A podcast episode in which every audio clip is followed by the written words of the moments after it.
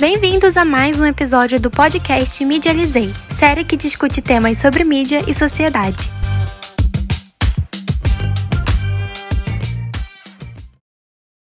Há 70 anos, a TV se consolidou em nosso país. E com esse advento surgiu a criação das telenovelas, que passaram a ganhar destaque nas telinhas de milhões de brasileiros. Por isso, o nosso papo de hoje é sobre o lugar das telenovelas na cultura brasileira. Meu nome é Alice Macedo e estou aqui com as minhas amigas Alana Thaís, Bárbara Moraes, Camille Moreira e, claro, não poderia deixar de mencionar o nosso querido convidado, o professor Rafael Souza. Seja bem-vindo! Olá meninas, é um prazer enorme participar aqui dessa conversa com vocês. Desde já agradeço a Alice, a Alana, Bárbara e Camille por essa oportunidade de a gente falar um pouquinho sobre televisão, que é algo que eu estudo, que eu trabalho, né, que faz muito parte da minha vida desde que eu sou criança, e sobre o produto é, mais importante, né, mais significativo da televisão brasileira, que é a telenovela. Falar um pouquinho sobre esses limites, essas influências da teledramaturgia em nossa sociedade é, em meio a tantas transformações. Né? Então, estou bem feliz de participar e vamos embora. O prazer é todo nosso, Rafa. Desde já te agradecemos por aceitar o nosso convite. Bom, como bem sabemos, na sociedade brasileira contemporânea, a telenovela é uma das principais fontes de entretenimento e são fortemente influenciadas pela indústria televisiva, pois seus enredos acabam refletindo muitas das vezes o cotidiano das pessoas. A partir disso, eu gostaria de te perguntar, Rafael: para você, as novelas retratam o cotidiano ou mudam o mesmo, induzindo a população a mudar? Bom, essa pergunta é bem importante, né? E a gente já pode usar ela para começar a traçar esse paralelo de quem muda quem, quem transforma o quê, né? Eu acho que dizer que a novela muda, faz a população mudar, é um, um pouco, não diria exagerado, mas talvez. É não vá direto ao ponto, né? A novela, a teledramaturgia, a televisão em geral, elas estão muito ligadas às transformações que a própria sociedade já está passando. Então, ela provoca isso ou ela é é, resultado dessa mudança. Né? É, Williams, que é um dos grandes pensadores da televisão ali no fim do século XX, ele já falava né, dessa tecnologia como forma cultural e mais como efeito do que como causa. E a televisão está muito inserida nessa dinâmica. Né? Muitas vezes é a mudança da sociedade, de seus valores, é, de outros posicionamentos, outros pensamentos, né? aprofundamento de certos debates que faz a sociedade fazer esse movimento e isso respalda na televisão. E isso é diferente de dizer que a televisão não influencia ou dita moda, pelo contrário. A televisão que segue sendo, né, mesmo com, com toda a concorrência hoje, né, quando eu falo televisão, estou geralmente falando TV aberta. Né? Então, mesmo com toda a concorrência, né, a gente hoje tem o streaming, a internet com muita força, esse debate sobre um declínio dessa hegemonia televisiva. Claro que há mais concorrência, que é uma correlação de forças diferente, mas nada ainda que nos tire a ideia de que a televisão é sim a maior força hegemônica dentro da mídia, como a gente costuma dizer. Né? É o meio de comunicação de maior alcance, de maior audiência, de maior repercussão, de maior investimento publicitário, de mais patrocínio, né? E quando a gente recorta para o Brasil, a telenovela, com facilidade, é esse, essa grande protagonista desse processo. Então, é, inevitavelmente, como uma indústria cultural que é a televisão, e com esse produto, né, como a gente até fala na linguagem mais econômica, como um ativo né, muito forte, a novela ela surge como um grande instrumento de ditar moda, de lançar tendências, né? geralmente é, com figurinos, com, com bordões, com expressões. E aí a gente tem uma lista enorme, né? desde final dos anos 70, com aquela novela da Globo, Dancing Days, né? Que influenciou a estética das roupas, discoteca, até já anos 2000, o clone, né? a pulseirinha da Jade, a dança do ventre. Então é inegável que a novela influencia bastante o cotidiano, o comportamento. Mas por outro lado, ela também é muito influenciada, né? Então você veja, vira e se depara, por exemplo, com um remake Uma novela que ela é retomada, ou na verdade regravada com outro elenco e com algumas mudanças, 10, 20, 30 anos depois, e aí é uma outra sociedade que encara essa novela, né? Aí às vezes se pensa assim, ah, novela, tal novela, por exemplo, é Saramandaia. Saramandaia teve um sucesso nos anos 70 e não repetiu esse sucesso quando voltou na faixa das 11 nos anos 2010. Né? Então, é uma outra sociedade que está ali assistindo uma, um produto parecido. Então, a sociedade se transformou mais do que essa telenovela e ela ficou com alguns dizem datada. Né? Então, é em relação a se, a se, a novela faz a população mudar, eu acho que não é bem assim. Eu acho que é uma grande dança, né? Todo mundo se, se transforma junto. Eu sempre insisto muito na tecla de que a televisão brasileira é um grande espelho dessas mudanças constantes que nossa sociedade vive. Às vezes a gente dá uns avanços em certos direitos, né, em, em, enfrentamentos a preconceitos e às vezes estanca, mas eu acredito que é um movimento sempre para frente. Né, que não há volta atrás na maior parte desses acontecimentos, e é isso resvala, né, isso é, espelha na telenovela. É, a, a maior pesquisadora novela do Brasil, uma das maiores, que é a professora Maria Imaculata Vassalo de Lopes, ela costuma falar, trazer a novela como essa narrativa da nação, né, com um país que usa a telenovela para se entender como nação. Né? E isso é muito significativo se a gente pensar que a gente ainda está nessa celebração de 70 anos de TV brasileira, que foram completados em setembro de 2020 mas as, nas duas primeiras décadas, praticamente, até ali o final dos anos 60, de 50 até o final dos anos 60, a novela brasileira, ah, perdão, a televisão brasileira, ela era totalmente de nicho, né, de um grande luxo que poucos podiam possuir, centralizado em poucas capitais, centros urbanos do país, em especial São Paulo, Rio de Janeiro, e não havia esse negócio de uma novela na televisão que passasse para todo o país. Isso só surge com o avanço da tecnologia ali em 69, quando se começa a dominar a tecnologia do, da, via satélite e a formação das grandes redes de televisão, né? Rede Globo de televisão, Rede Record de televisão, entre outras. E aí você tem esse desafio de passar uma programação em tempo real para vários lugares até que se alcança praticamente todo o país.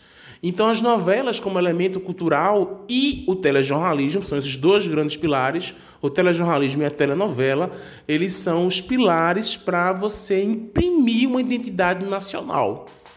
Né? Então, as novelas elas surgem, e, e retomando o que Maria Imaculata diz, para criar essa narrativa, para a gente se sentir brasileiro né? Então, para você ver a dimensão disso, a importância e a força da televisão e, logicamente, da novela dentro desse processo.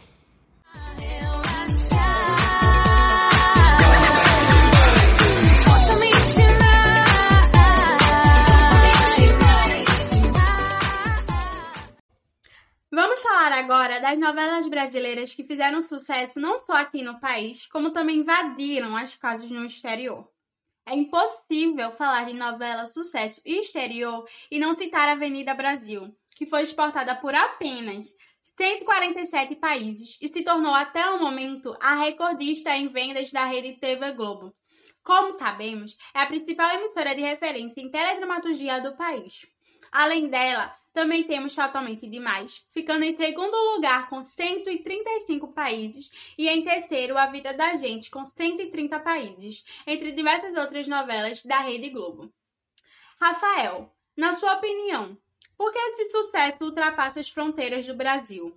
Porque assim, quando paramos para analisar a história de cada novela, os enredos, personagens, trama, eles basicamente não se relacionam. Em Avenida Brasil, por, exemplo, temos a história da mocinha que é jogada no lixão e volta para se vingar da madrasta, tendo às vezes a característica de uma vilã. E quando vamos analisar o enredo de, sei lá, totalmente demais, temos a mocinha que é a boazia e a vilã que vai ser extremamente cômica. Eu quero saber por que isso acaba chamando a atenção do público. Sim, verdade. As novelas brasileiras são sempre tidas como grandes fenômenos, né? E são, acima de tudo, um grande sucesso comercial. Né, mundo afora.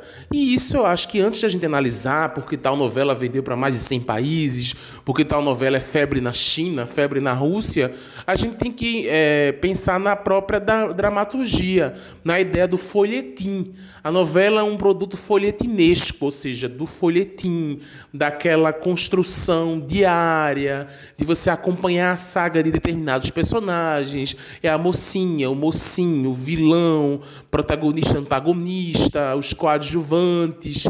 Né? Então, isso remonta a muitos séculos atrás. Né? E você vai encontrar uma cultura que está em todo canto ela é muito ligada à ideia de, do entretenimento, né? da, da busca por, por, por se, se alimentar de arte né? que o ser humano tem. Então você vai encontrar isso na Grécia Antiga, em Roma, é, no Egito, nas sociedades do Oriente, é, na África, né, na, na, civilização antiga é, indo-americana. Então você sempre vai, vai encontrar esse, essa paixão pelo folhetim. Né? Aí a novela, no caso brasileiro, é esse grande expoente. Se você for, né, é, e a gente está nas últimas décadas num grande boom novamente das séries dos Estados Unidos, né, e de alguns países da Europa. A gente agora fala muito do streaming, Netflix e tal. É uma série, mas também você pode entender como uma linguagem muito similar à novela. É mais uma diferença de formato do que de natureza. Né? Então, se tem essa busca, essa paixão, e o Brasil é um produtor é, já acostumado em fazer as novelas e exportar, porque e isso a TV Globo está à frente há muito tempo, né? já tem mais de 30, não 30, mais de 40 anos em que há essa expertise já né, de você fazer uma novela que você consegue é, mensurar que ela vai fazer sucesso dentro e fora do país. Mas isso é uma resposta a uma demanda. E a demanda é pelo folhetim, é pelo drama, é pela comédia, é pela história humana, é pela fantasia. E a novela cumpre muito bem esses requisitos, né?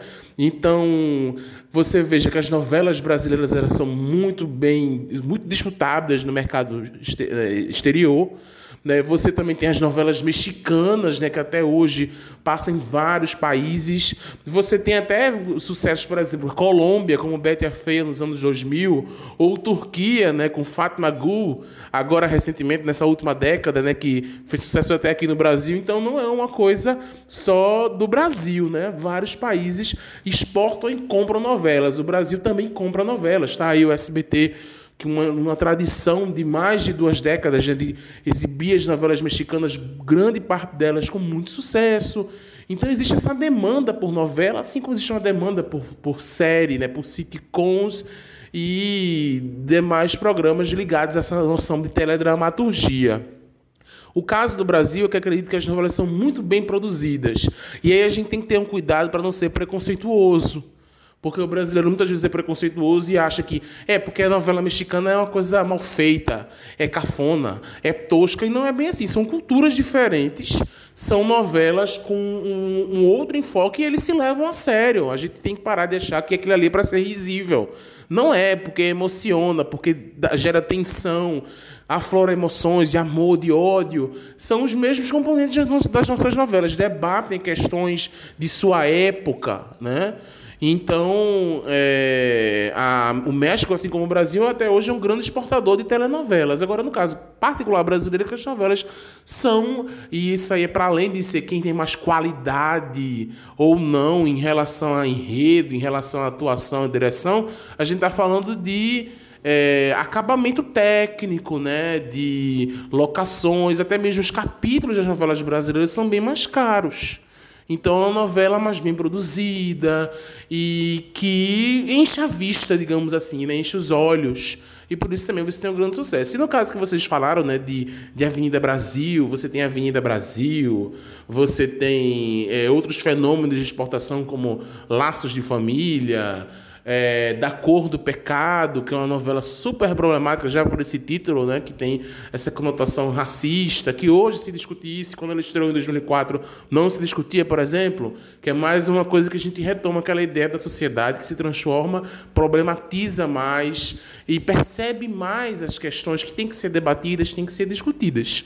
Né? Então, essas novelas, por exemplo, Avenida Brasil, que leva o nome do país no nome, é muito tentador para o mercado externo. Né? O país das novelas com a novela que tem o nome dele.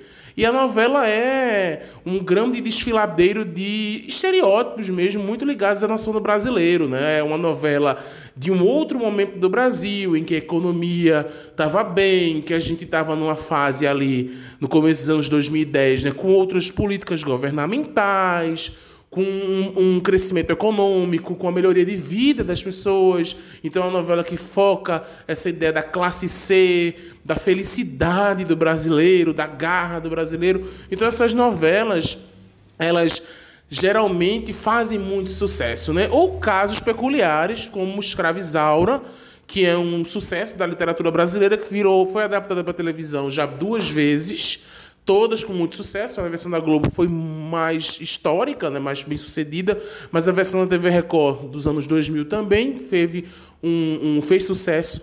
E é uma história que chama atenção pela condição né, de se pensar o drama de uma pessoa escravizada quando ela é branca, né? Porque várias vezes a gente tem esse retrato do negro escravizado e não comove como a escravizaura. Então, são elementos diferentes que, que chamam a atenção que de alguma maneira é, são chamarizes importantes para você dizer essa novela aqui cabe na minha cultura também, ela vai fazer as pessoas se reconhecerem, porque essa busca pelo reconhecimento, pela representatividade às vezes extrapola a nação.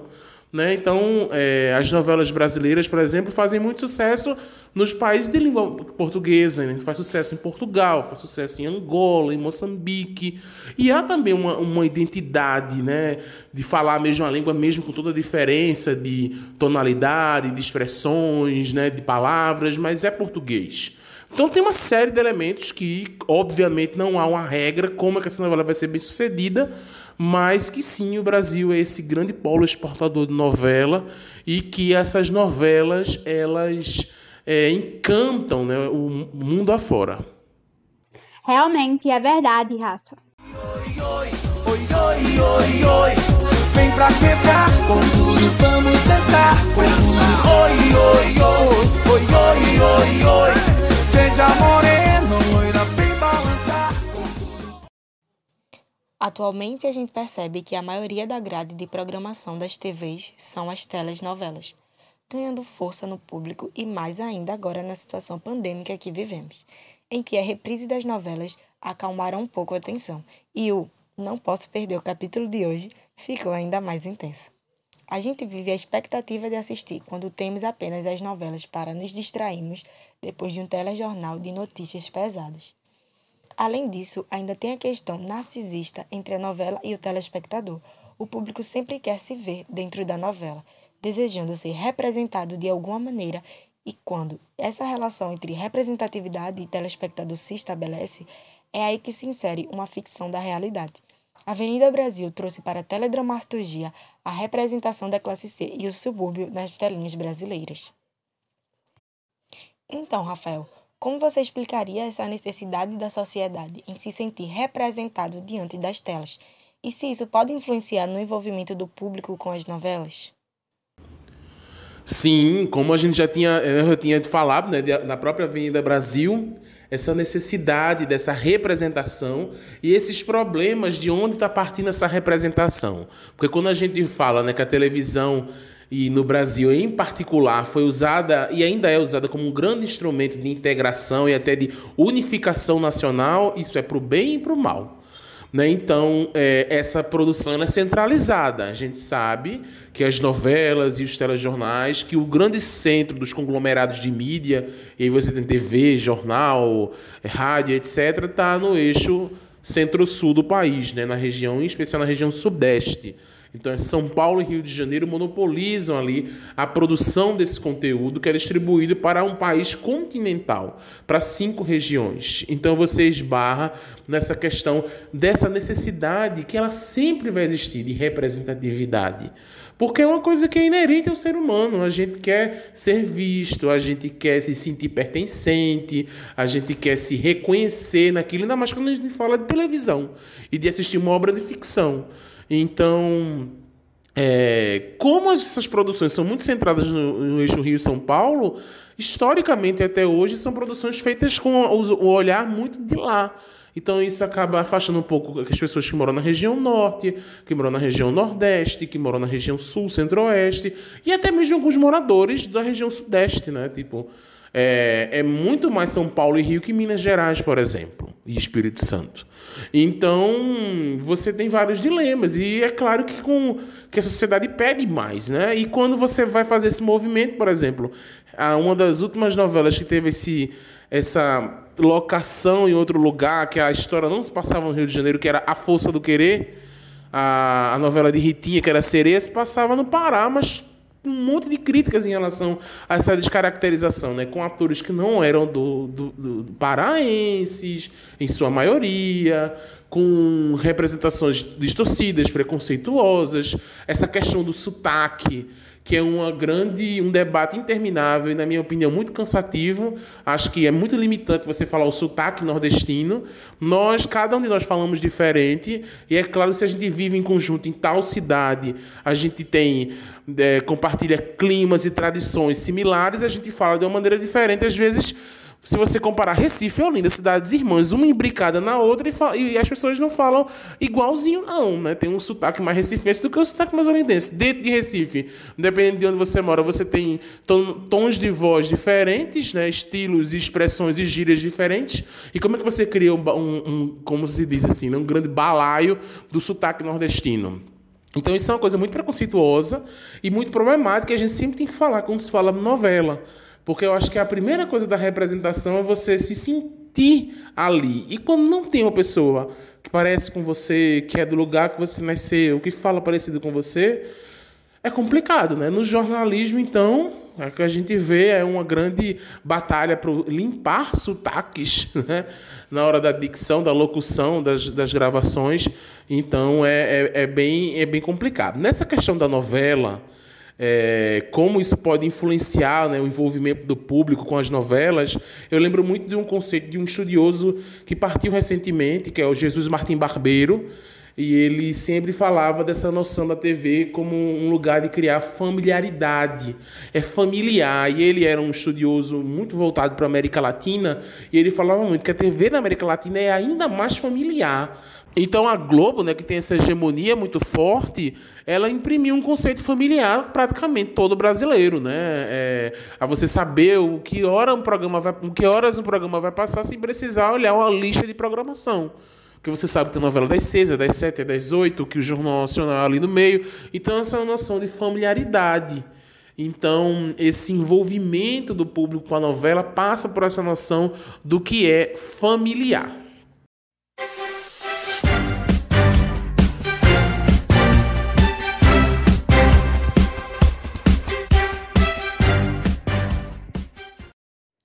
Reprise das novelas durante a pandemia, como mencionado por Camille, foi comum ver algumas movimentações nas redes sociais para questionar coisas que eram comuns na época e não eram problematizadas.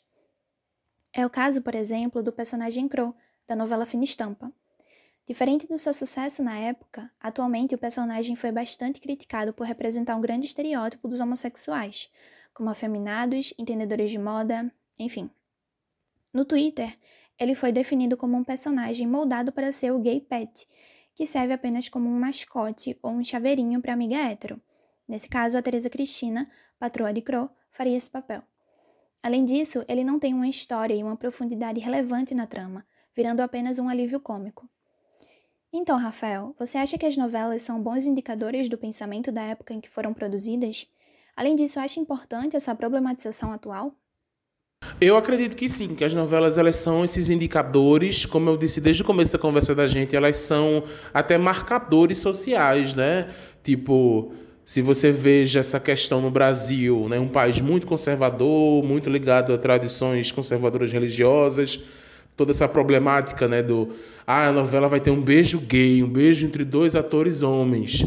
E é um, foi uma grande caminhada, né? Teve papéis cancelados de novelas dos anos 90, é, a novela América de 2005 o país parou para ver se acontecer essa cena de um beijo gay e a, a, cena foi gravada e foi cortada de última hora e não foi ao ar. Aí, nove anos depois, em 2014, você tem o primeiro beijo gay em uma novela da Globo, já tinha acontecido em outras emissoras, mas a Globo sempre tem esse impacto maior.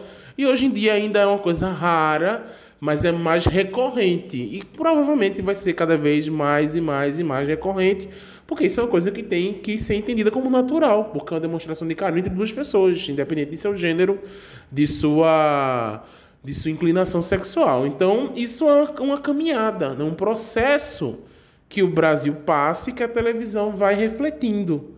Né? Então, o que, é que a gente chama de sinal dos tempos. Eu acho que é importante, e aí é um grande desafio, da televisão se ver como vanguarda desse processo.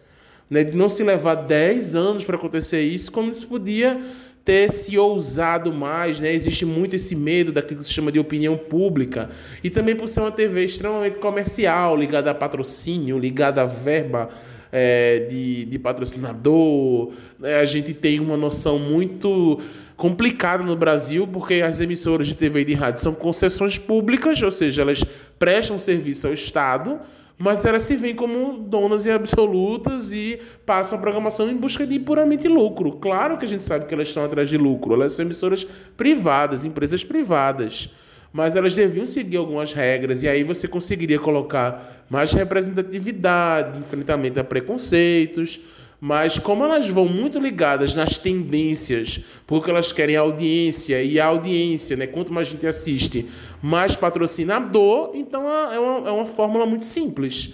Vai ter que ser pressionada para isso acontecer. Né? Se a gente tivesse outros parâmetros, acho que a televisão poderia até ser uma vanguarda. Né? Olha, ela ela mostrou isso aqui, é, tal quebrou tal tabu antes mesmo disso ser mais reivindicado. Né? Tipo, ainda há uma discrepância enorme da, do número de, de pessoas negras, seja nas novelas, seja nos jornais, nos programas, né? como apresentadoras e apresentadores. A mesma coisa com é, a população LGBTQI+, né? Então, isso ainda reflete muito preconceito, uma distorção da realidade, é, a, inclusive, ainda nessa questão do gênero, né, as mulheres é, ainda são minoria como apresentadoras de telejornal. Então, tem uma série de, de questões né, que a televisão ela vai num compasso de espera porque ela é seguida por uma lógica comercial. Mas, indiscutivelmente, as obras, elas, teledramatúrgicas, estão ligadas ao pensamento daquela época. Por isso que aconteceu agora em 2021 uma coisa muito curiosa, que a Globo retomou, repris, foi reprisar a novela Da Cor do Pecado no canal Pago Viva, e a novela, é, quase 20 anos depois, se entende que ela tem. É a primeira novela protagonizada por uma atriz negra na Globo, que é a Thais Araújo, e a novela tem da cor do pecado, linkando a cor da pele da protagonista ao pecado, o que é uma expressão que detona aí racismo. Só que isso só, é, hoje é mais problematizado do que antes. Não quer dizer que não estava errado antes e que não tinha gente reivindicando antes, mas agora tem mais força para isso. A emissora foi constrangida com o título da novela e criou uma expressão, uma frase, mais ou menos assim: esse produto tem as impressões de sua época. Isso é óbvio, né? Que a gente está passando uma coisa agora e ela está falando da nossa época. A gente, na verdade, é, passou o tempo, a gente percebeu que aquilo está defasado, que está errado, que é preconceituoso, que é racista, que é machista, etc. A gente pode tentar mudar, né? não, não reprisá-lo, ou reprisá-lo com essa ressalva, mudar um título, tem várias maneiras. Né? Mas é só mais um exemplo de que sim, de que há essa influência e que é muito retrato de cada época em que um produto ele é elaborado, ainda mais quando a gente está falando de teledramaturgia.